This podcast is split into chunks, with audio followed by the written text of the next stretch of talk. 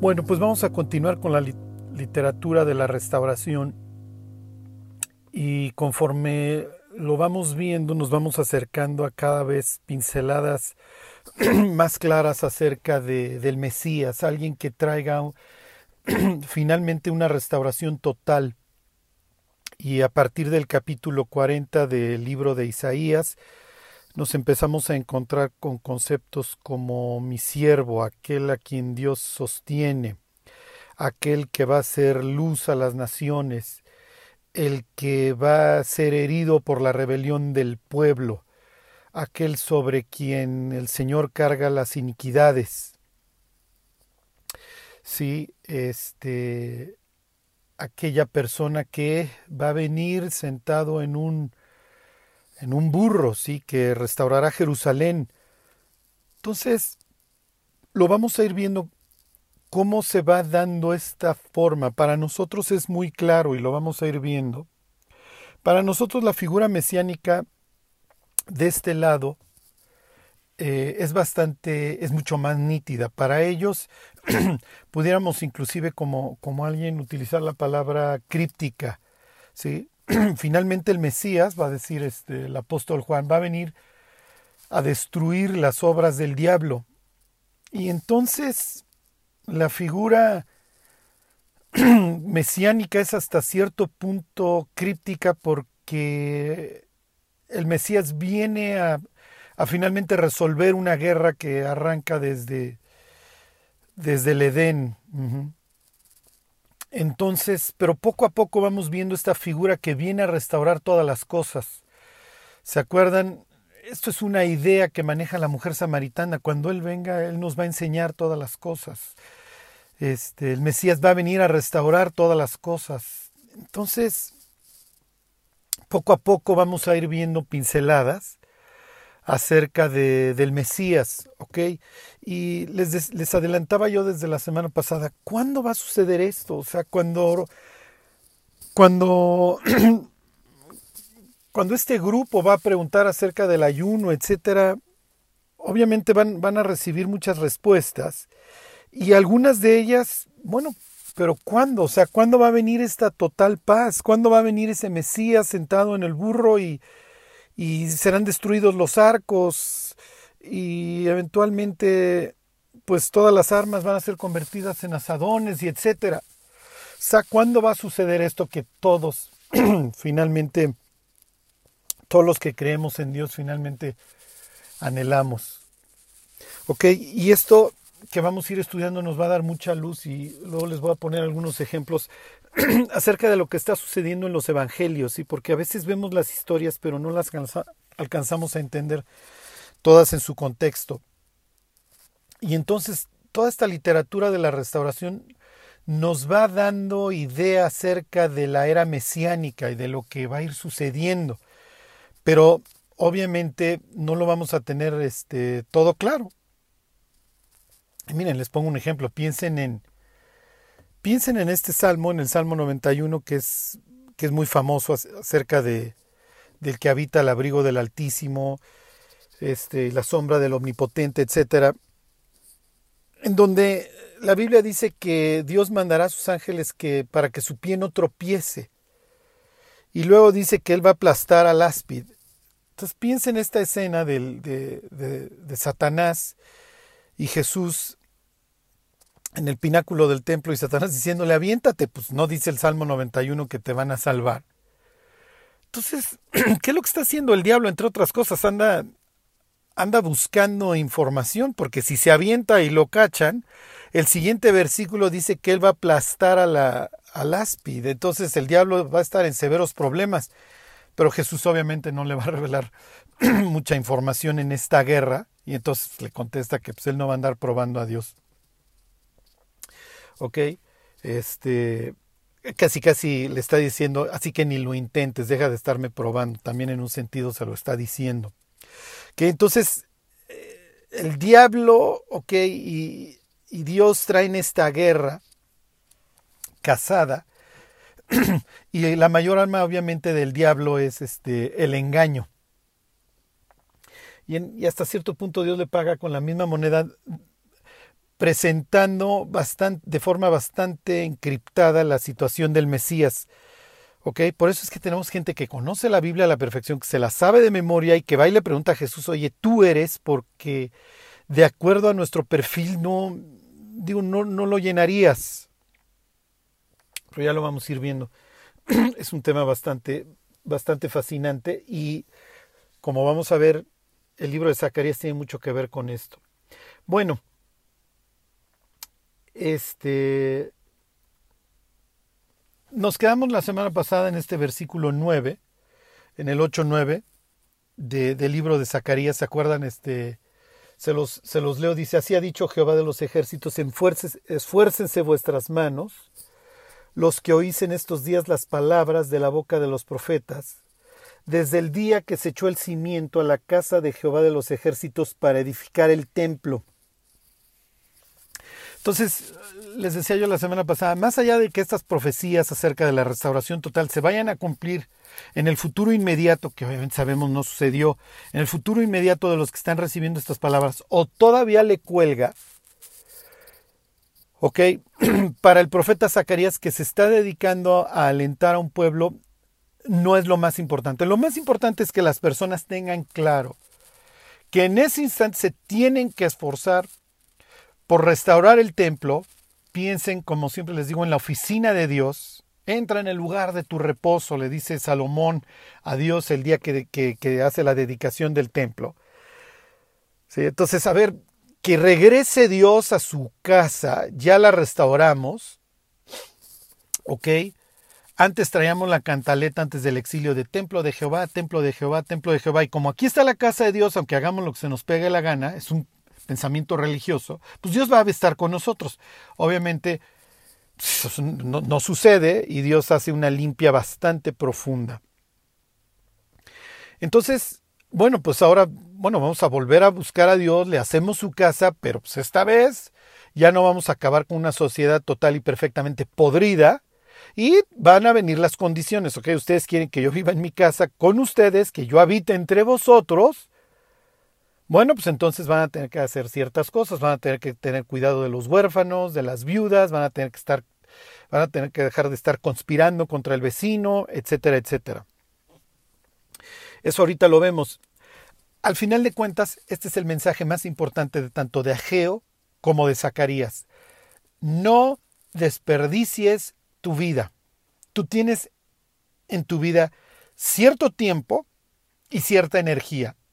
¿En qué los vas a aprovechar. ¿Ok? Y entonces esto nos debe de llevar a pensar, ¿para qué estamos viviendo? ¿Ok? No tiene caso ser ricos en esta vida y pobres en aquella. Recuérdenlo. Es lo que diría Ageo. ¿Ok?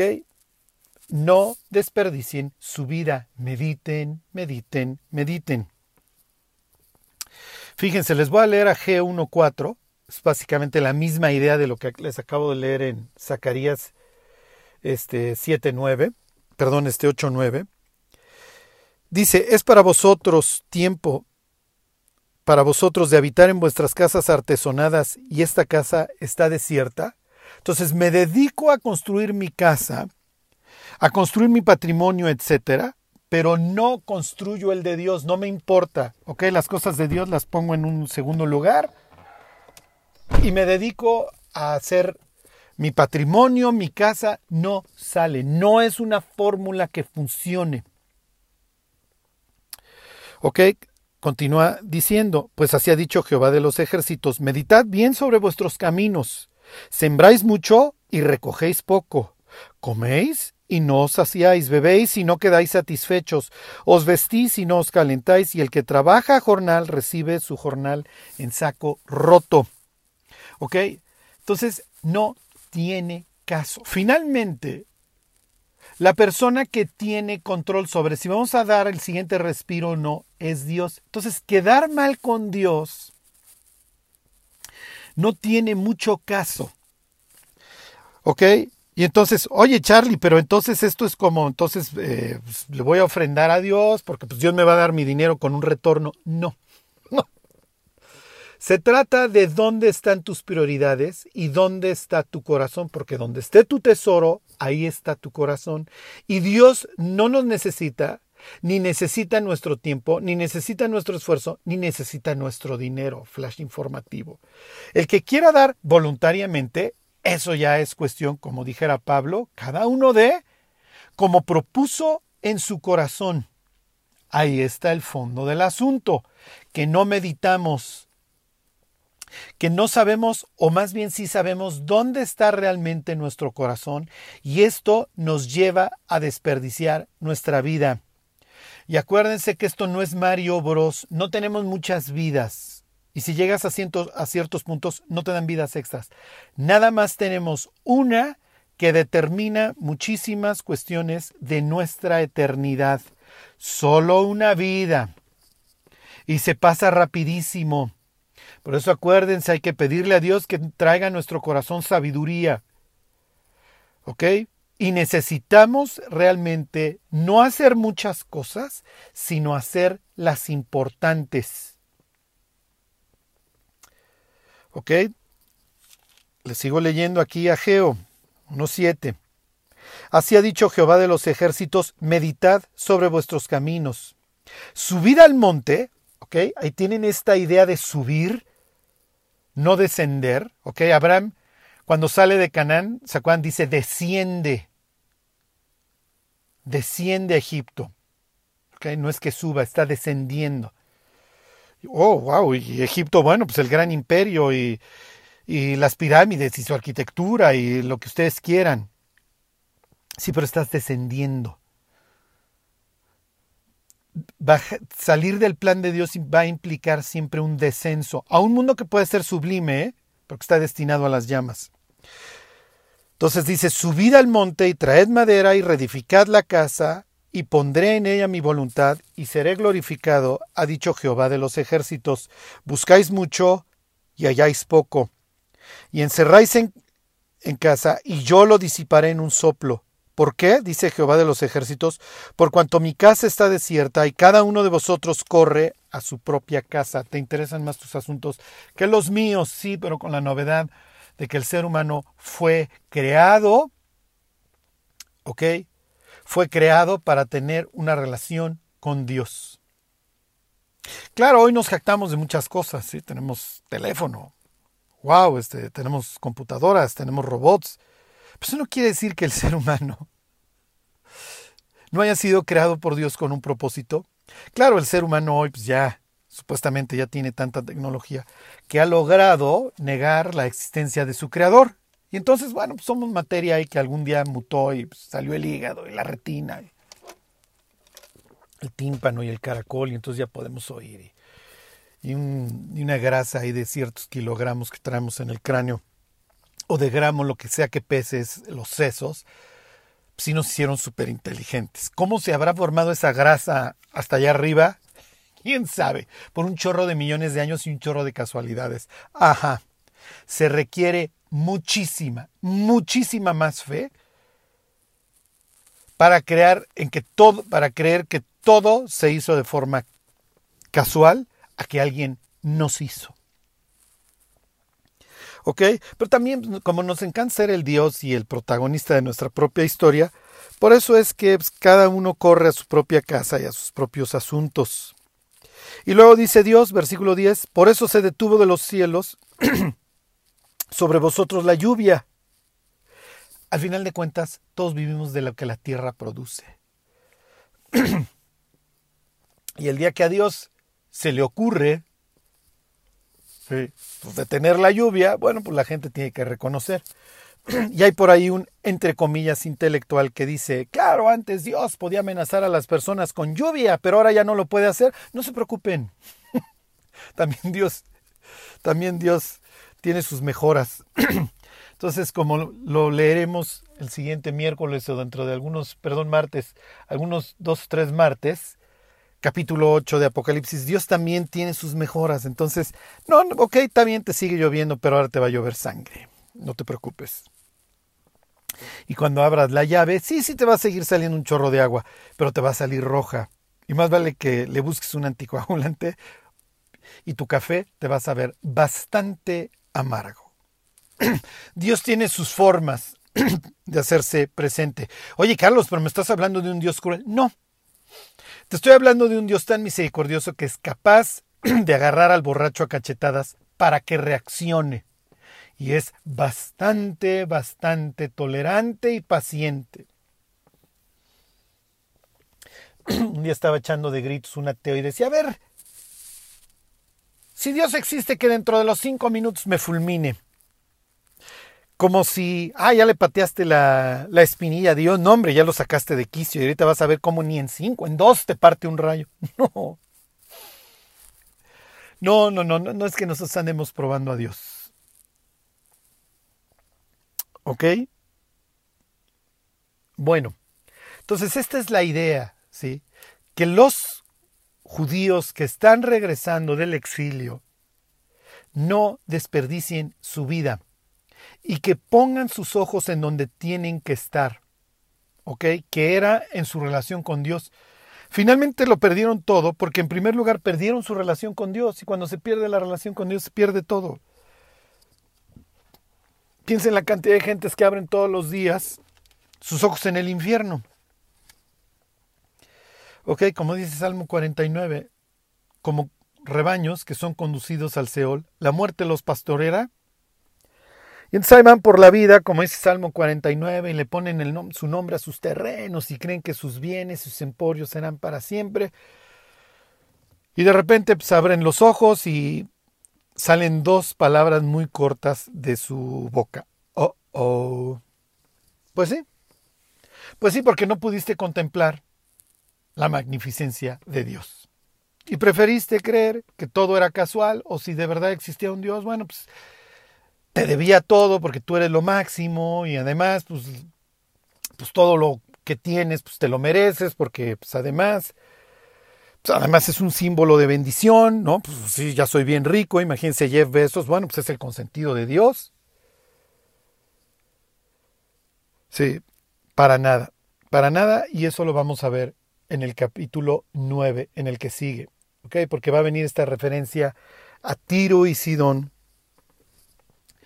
que más que, que, en el Apocalipsis nos los vamos a encontrar, no, no, no bajo esta identidad de Tiro y Sidón, sino como Babilonia, en los versículos 17 y 18, que es el mundo en el que hoy vivimos, ¿sí?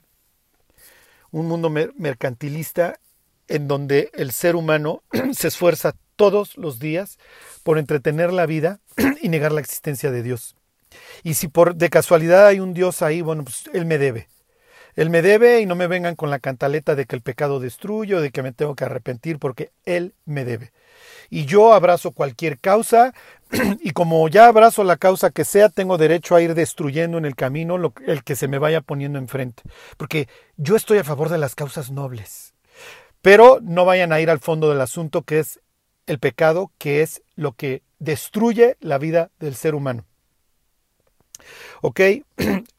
Estas palabras con que Dios ha dicho tuvieron éxito en el, hace miles de años en el Edén, siguen teniendo el mayor de los éxitos. Dios no pudo haber dicho.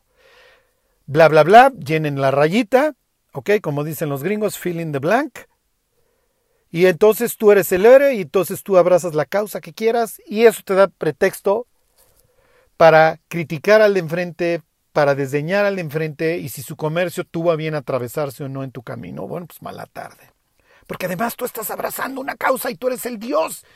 Y tú ya eres como Dios, y tú ya conoces el bien y el mal, y tú ya eres súper sabio. Al fin que pues el diablo ya te liberó de las cadenas de las que este Dios puso en tus tobillos.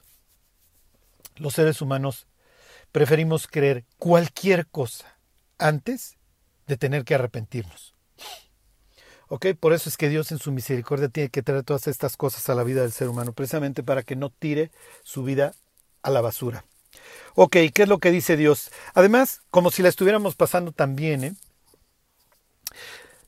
Esta última generación, nacida del 94 en adelante, es la más deprimida. Es la más sola. Es natural. Es la más atea. Es natural entonces tampoco es como que, wow, la estamos pasando súper bien, ¿eh? No. No, no, no, adorarnos a nosotros mismos nos genera muchísima amargura. Porque además pues hay dos personas a las que no hemos podido engañar, al que vemos en el espejo y a Dios. A los demás igual sí les traemos súper cotorreados, pero esos dos todavía no, no le hemos encontrado la fórmula. Y es lo que dice Dios aquí. Me regreso a Zacarías 8:10 porque antes de estos días no ha habido paga de hombre, ni paga de bestia, ni hubo paz. Para el que salía ni para el que entraba a causa del enemigo, y yo dejé a todos los hombres, cada cual contra su compañero. Pues es natural, iba a haber caos. ¿Ok? Nos íbamos a acabar aborreciendo unos a otros. El ser humano, cuando se adora a sí mismo, se vuelve insufrible. ¿Ok? Y eso es lo que el diablo se dedica a hacer. Y el diablo no trabaja duro, trabaja de forma sabia. ¿Ok? ¿Qué es lo que se ha dedicado a hacer Lucifer en el siglo XX y XXI? Se ha dedicado a poner una pistola en la mano de los seres humanos para que nos matemos unos a otros. Y me regreso al ejemplo del Edén, capítulo 3 del, del Génesis. El diablo no puede simple y sencillamente levantarse un día de malas y decir, voy a matar al ser humano. Vayan ustedes a saber por qué el diablo la trae tanto contra el ser humano. Los judíos en su literatura del segundo templo traían la onda de que cómo voy a ayudar o a servir a, a este parásito subangelical. Y que por eso el diablo se enojó. ¿Se acuerdan? Será cierto, será mentira, pues para saber, pero esto era algo, y se los pongo como ejemplo de lo que los judíos meditaban, de por qué pues, los ángeles caídos la traían tan casada contra el ser humano. Esto fue pues, una de sus especulaciones. ¿Se acuerdan del capítulo 1 de la Carta a los Hebreos, en donde dice que los ángeles son espíritus ministradores a favor de los que serán herederos de la salvación? Y entonces aparentemente pues, al diablo no le latió esta onda de que pues, vamos a ser espíritus ministradores. ¿De cuándo acá? Pero acuérdense que Dios trae dentro de su empresa esta política de que que se humille será enaltecido, porque a Dios no le gustan los faroles. ¿Ok? Son como humo, dice Isaías creo 65. O sea, son como humo. Estos que dicen, oye, no te acerques a mí porque yo soy más santo que tú, etcétera, etcétera. Entonces, por la razón que ustedes gusten y manden, Lucifer no, no, no la trae muy bien con el ser humano. Y entonces llega este encantador, ¿se acuerdan que la palabra esta que se emplea ahí en el Génesis, Nahash, se sigue empleando más adelante en la ley para que no os volvéis, no os consultéis a los encantadores, y es misma palabra. Ok. Entonces llega el encantador este. Digo que no se lo vamos a negar, sí lo es. El mundo es un sitio muy, muy atractivo. Sí, la vanagloria de la vida a todos nos fascina. Y entonces, oye, con que Dios os ha dicho, ya con esas palabras Así arranca todo. Dios no pudo haber dicho, y cuando tú sacas la Biblia, ah, ya me vas a eres de esos de que trae el pulgar muy afiladito y me vas a enseñar versículo tras versículo. Ya parece que Dios pudo haber dicho lo que sea. Entonces, lo que el diablo hace, pues no puede nada más salir a matar a Adán sabe cómo le va a ir, además de que Dios no lo va a permitir. Y entonces, bueno, que no los puedo exterminar. ¿Ok? Entonces, ¿qué hago? Los pongo en contra de Dios. Oye, con que Dios te dijo, oye, no, no, no, vives en una prisión, pobre Eva, no, no, no, no, mira, mira, mira el cuchitril y el chiquero donde Dios te puso a vivir, además, pues no eres como Elohim. Pero pues, Dios lo sabe, por eso no les deja comer de aquel. Eh. Y mira nomás la prisión en donde Dios te metió. ¿Funcionó entonces? Bueno, olvídense, el diablo lleva años y años perfeccionándolo. Y si lo pudo hacer con Adán, que era inocente y hasta ese momento nunca había pecado, bueno, pues imagínense con personas que vamos naciendo a finales del siglo este del siglo XX y, siglo XXI. Bueno, ya digo, le vamos a comprar al diablo. Es más, ni nos seduzcas, o sea, ni es necesario. Sí, esto es como cuando le dice el diablo a Jesús, todo esto te daré si tú postrado me adorares, y entonces lo lleva a que vea los reinos, y, pues, todo el supermundo que ha ido construyendo Lucifer. Y hoy, desgraciadamente, el diablo no tiene que hacer grandes ofertas. Te ofrezco, sí. Y casi, casi Lucifer diciendo, todavía no te he ofrecido nada, no importa. No importa, si yo soy el héroe de la película, sí quiero. Si esto me va a traer que la gente me adore, sí lo quiero. Si lo quiero, si lo quiero, si lo quiero. Pues sí. Y vivimos intoxicados hoy en la vanidad y en los likes y en los retweets y todo esto. Bueno, entonces Dios tiene que traer estas situaciones aquí a la vida de estos reconstructores para que mediten y para que la brújula no se descomponga, no pierdan el rumbo y ok, lo que perdimos antes del exilio no fue el templo, fue nuestra relación con Dios y ya haber perdido el templo fue una consecuencia, no fue la causa. Y entonces ahora Dios ha traído estas sequías de las que habla Geo o de las que estamos leyendo aquí, o estos conflictos y estos problemas para que los reconstructores no pierdan el rumbo.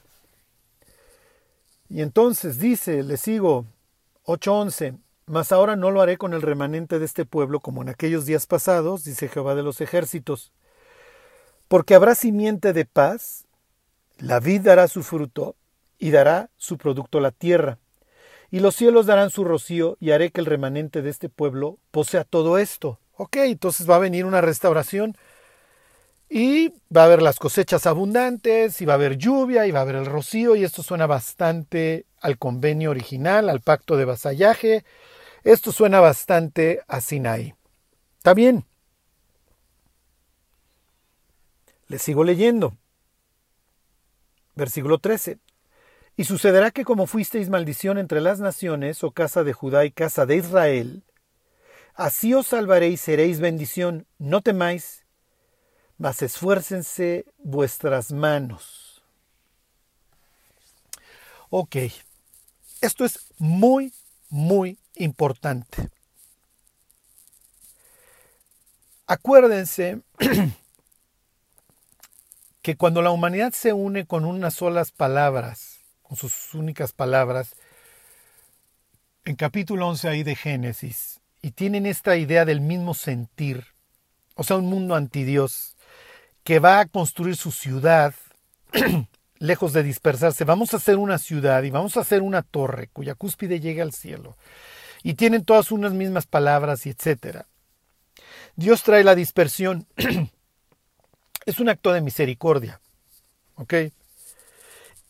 Y luego llama a una pareja estéril, le hace Abraham y Sara, para a través de ellos traer una, una nación que se convirtiera en ejemplar y que pudiera bendecir al resto de las naciones.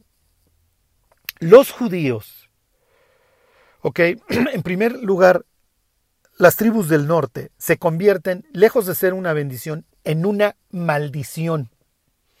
Y se convierten en un ejemplo repugnante para el resto de las naciones.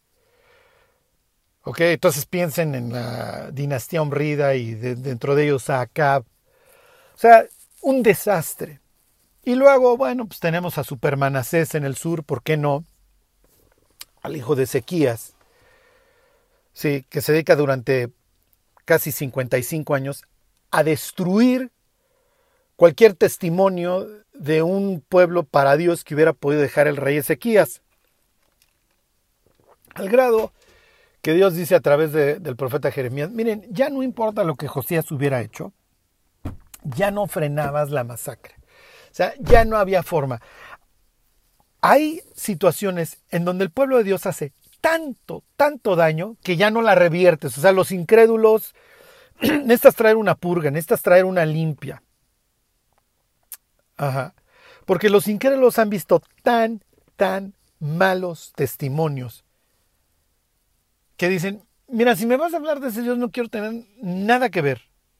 Porque yo vi a mi vecino, a mi amigo, al de la, al de la chamba, hablar peor que cualquier incrédulo, tener una vida todavía peor de fornicación que, que la de los incrédulos, o sea, tener una familia peor que la de...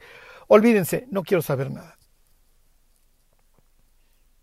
¿Ok? Y finalmente, pues viene el juicio. Y vino el juicio sobre el pueblo de Dios, y así le fue al pueblo de Dios. claro, ok, hoy tienen un remanente que ya vio que efectivamente Dios cumple sus promesas, pero también cumple sus advertencias.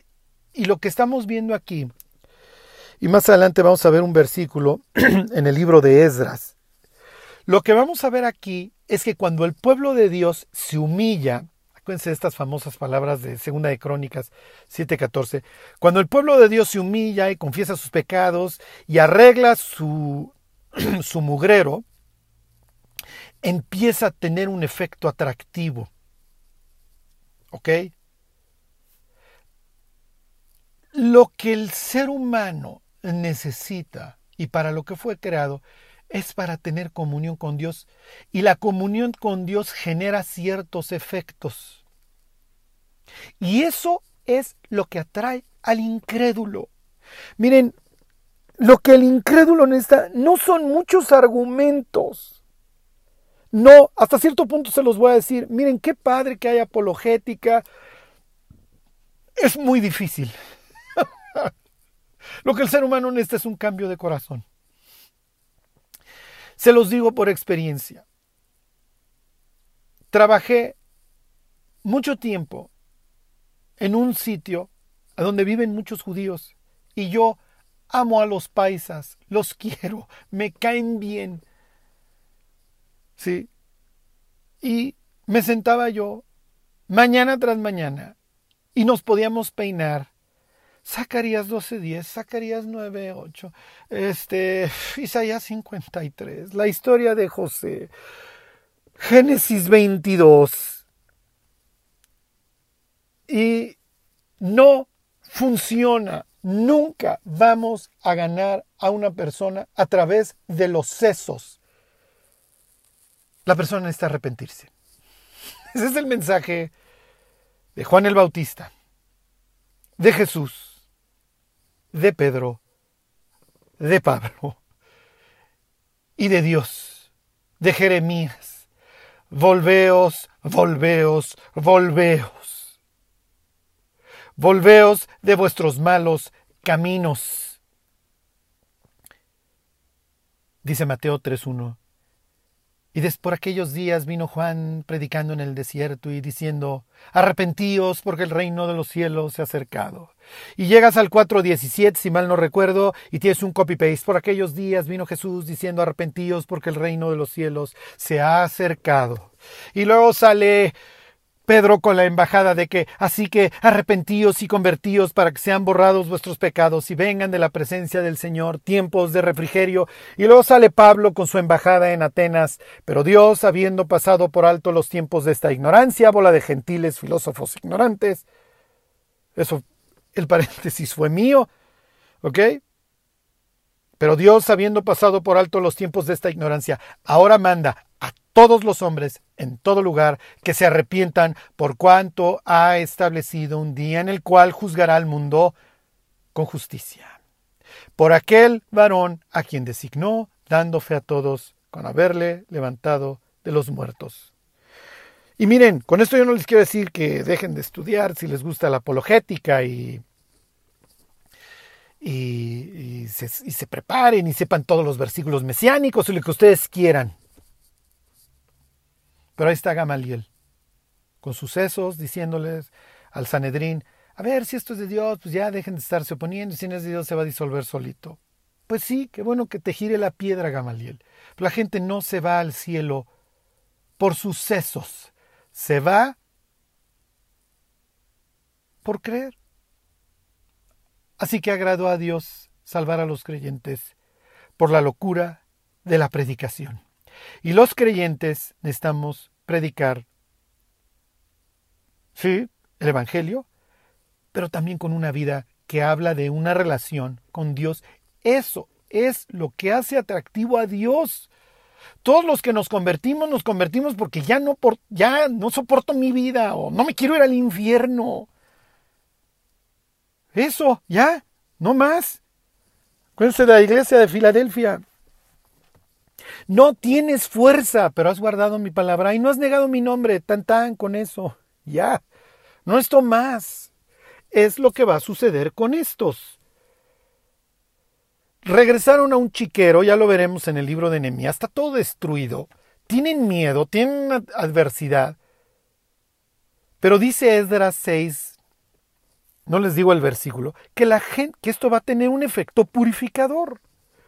Miren, se los leo, se los vuelvo a leer, y sucederá que como fuisteis maldición entre las naciones, pues sí, el pueblo de Dios haciendo un desastre, pues cómo no iba a ser blasfemado el nombre de Dios. Bueno, como fueron maldición, ahora, dice Dios, los voy a salvar, ¿y qué creen? Se va a poder cumplir la promesa de Abraham. En tu simiente serán benditas todas las naciones, vas a ser bendición. Y es lo que va a seguir explicando el capítulo 8 del libro de Zacarías los, los de alrededor. Y es más, ya vamos a volarnos las todas las bardas. Las naciones, sí, los filisteos, eso va a decir capítulo 9. Los de Tiro y Sidón, los arameos se van a convertir. parece ridículo. Y de Egipto va a haber una calzada y de Asiria para adorar a Jehová de los ejércitos. ¡Wow! lo que estamos viendo en Apocalipsis capítulo 7, de todas naciones, tribus, pueblos y lenguas. Nuestra vida,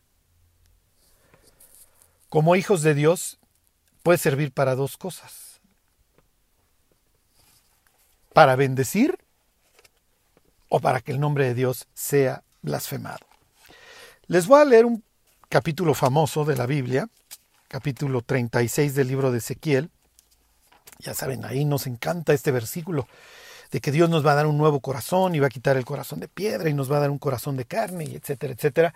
Y que luego Jesús se lo cita a Nicodemo, ¿se acuerdan? El que no naciere del agua y del espíritu, Nicodemo, no puede ver el reino de Dios, o sea, te estoy tratando como un exiliado. Y así se veía Nicodemo, ¿eh? como un exiliado todavía en su propia tierra, porque todavía no viene el Mesías que purifique la tierra, todavía se ven todas las insignias romanas y tenemos la bota romana encima. Pero antes de llegar al versículo 26, les leo el 20. Se los leo del 19. Dice Ezequiel 36, 19. Los esparcí por las naciones y fueron dispersados por las tierras, está hablando del exilio. Conforme a sus caminos y conforme a sus obras, les juzgué. Y cuando llegaron a las naciones a donde fueron, profanaron mi santo nombre, diciéndose de ellos, estos son pueblo de Jehová y de la tierra de él han salido. Ok, entonces, pues, ¿qué, pensaban los de cuando los conquistan? Los asirios y andan haciendo sus transportes por ahí de, de gente, ¿se acuerdan? A partir del 722 en adelante. Y luego, ¿qué piensan? Pues los babilonios ahí en el 500, pues desde antes del 586, piensen desde los primeros exilios. Pues miren, como estos pues desobedecieron a su Dios, pues así les fue con su Dios. Y su Dios pues los abandonó y bueno, ahora ya pues, ni modo se van a tener que fletar. y si antes te llamabas Hadass, así Rayán y tu nombre implicaba grandes promesas, pues ahora te vas a llamar aquí Ishtar, como mi diosita, ¿ok? Entonces aquí adoramos a Ishtar y entonces pues aquí te vas a llamar Esther. Y aquí fulano te podrás llamar Abraham, David o Salomón, qué bonitos nombres. Pero aquí te vas a llamar como mi Dios, como Marduk te vas a llamar ahora Mardoqueo. Uy, tú te llamarás Daniel y tu nombre querrá decir que Dios es el juez o juicio de Dios. Sí, sí, pero aquí te vas a llamar Belsasar, como Bel. Ok. Y si te llamas Ananías o lo que tú quieras, te vas a llamar Sadrach o Azarías, me vale. Porque además mi Dios, mi queridísimo Mardoqueo, mi Dios Marduk, fue más poderoso que el tuyo. Y además, pues, tú no estarías pasando estas penurias de que a Amán un día se le ocurre echar lotería y echar los dados a ver día que te extermina, si mi Dios no fuera superior al tuyo. Entonces, como el pueblo de Dios tuvo bien hacer un desastre y Dios efectivamente quitó el vallado, es lo que dice Isaías en los primeros capítulos, Dios quitó pues, las defensas, pues así les fue y el nombre de Dios fue blasfemado entre los gentiles. Ahora, en esta literatura de la restauración, lo que estamos viendo es precisamente la reversión de ese juicio. Y así como estas personas fueron maldición entre las naciones, ahora la idea es que ellos vuelvan a ser bendición. Y aquí viene la pregunta más importante. porque además sobre esto nos van a pedir cuentas. Mi vida. Y miren, la, la respuesta final la tiene Dios. ¿Ok?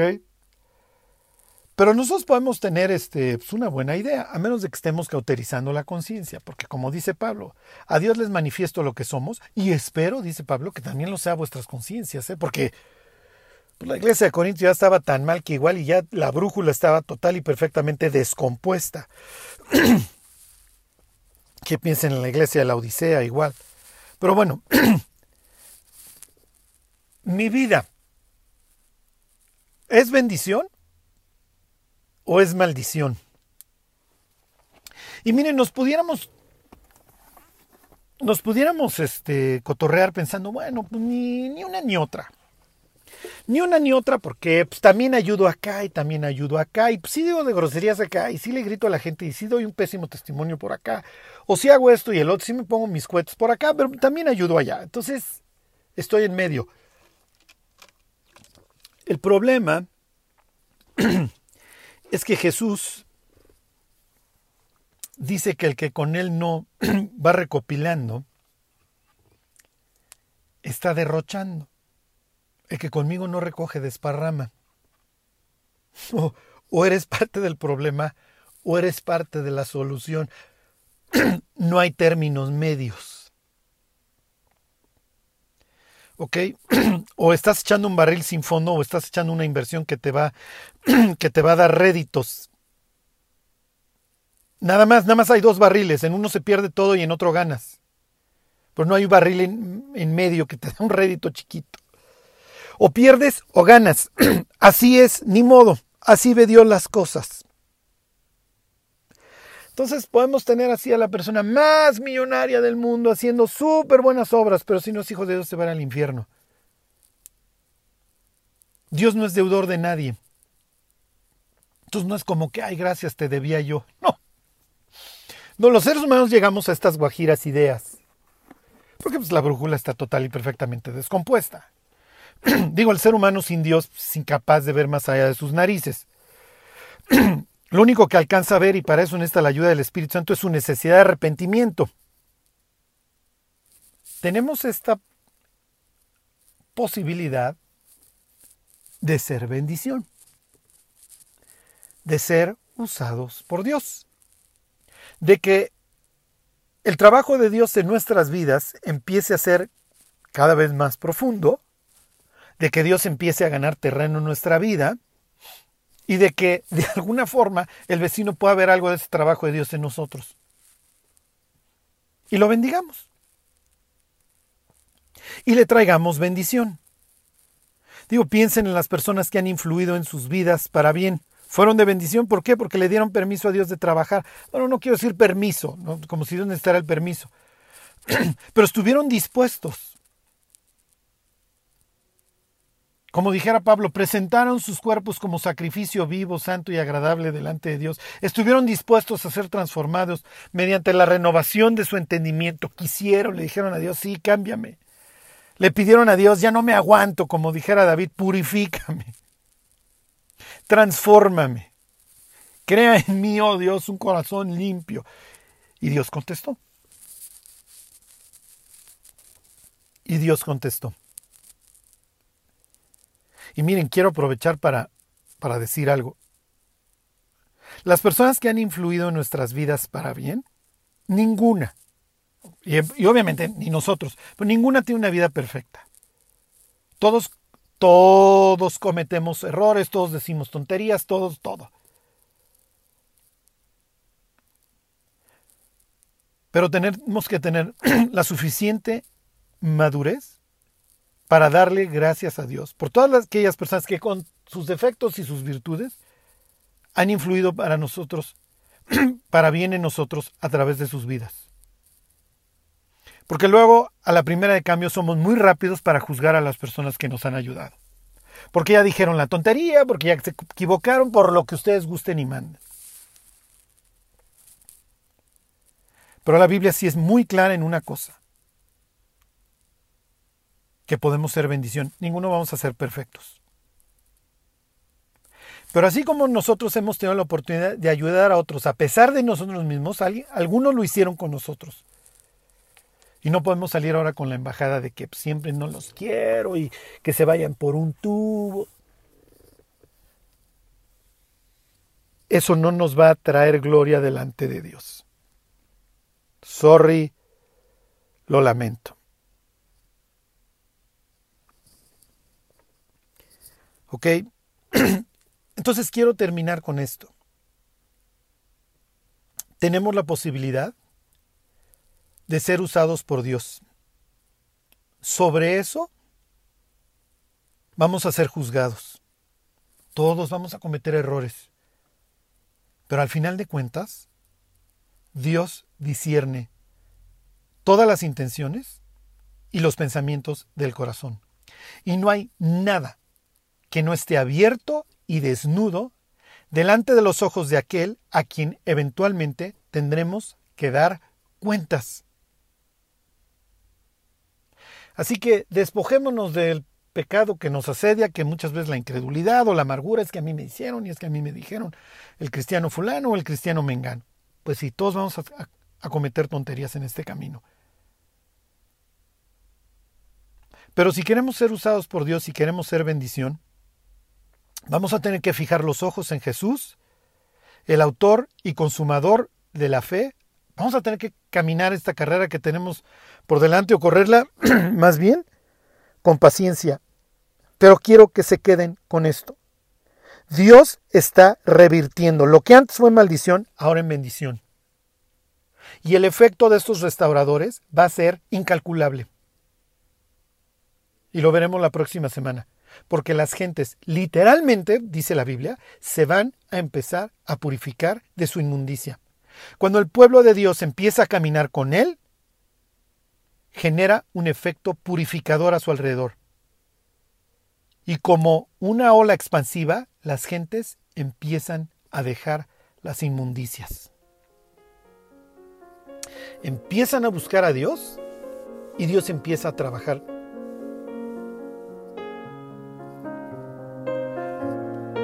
Bueno, que Dios los bendiga.